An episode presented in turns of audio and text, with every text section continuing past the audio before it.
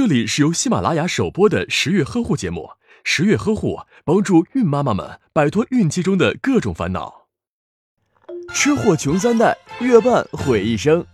现在大部分人认为，孕妇吃得越好，新生儿越重，孩子先天营养就越足，身体会越强壮。于是，孕妇的主要任务就是吃吃吃。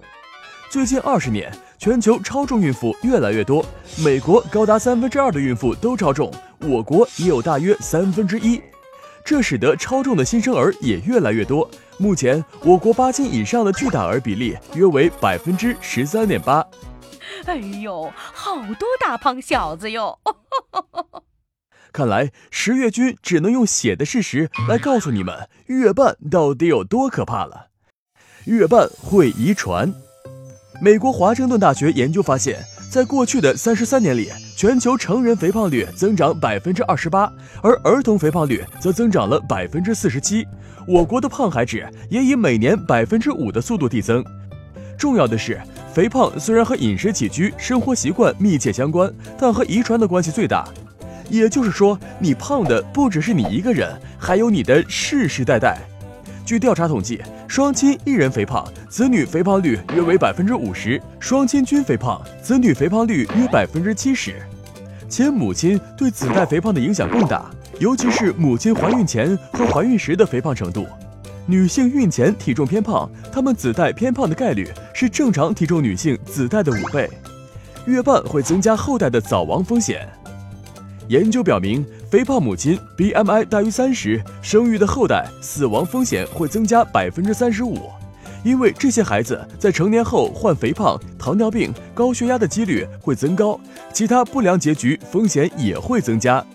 研究者认为，孕妇肥胖可能造成子宫内环境不良，对后代基因和生理发育有长期的决定性影响。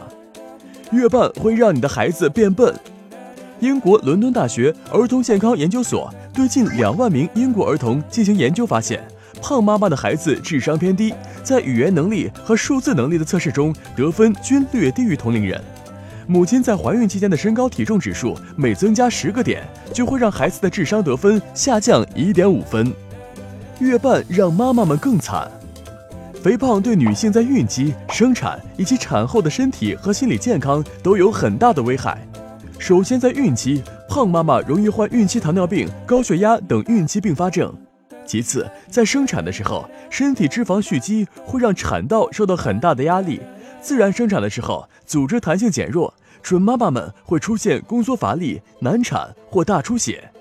就算是剖腹产，一开始的麻醉都很麻烦。同时，比较胖的准妈妈们腹壁脂肪充盈，容易阻碍手术视野，会比较难取出宝宝。还有孕期常见的流产、血栓栓塞、深静脉血栓、死产死胎、早产、出生缺陷、巨大儿、心脑血管疾病、切口感染、子宫内膜炎、麻醉并发症等等疾病的风险都会增高。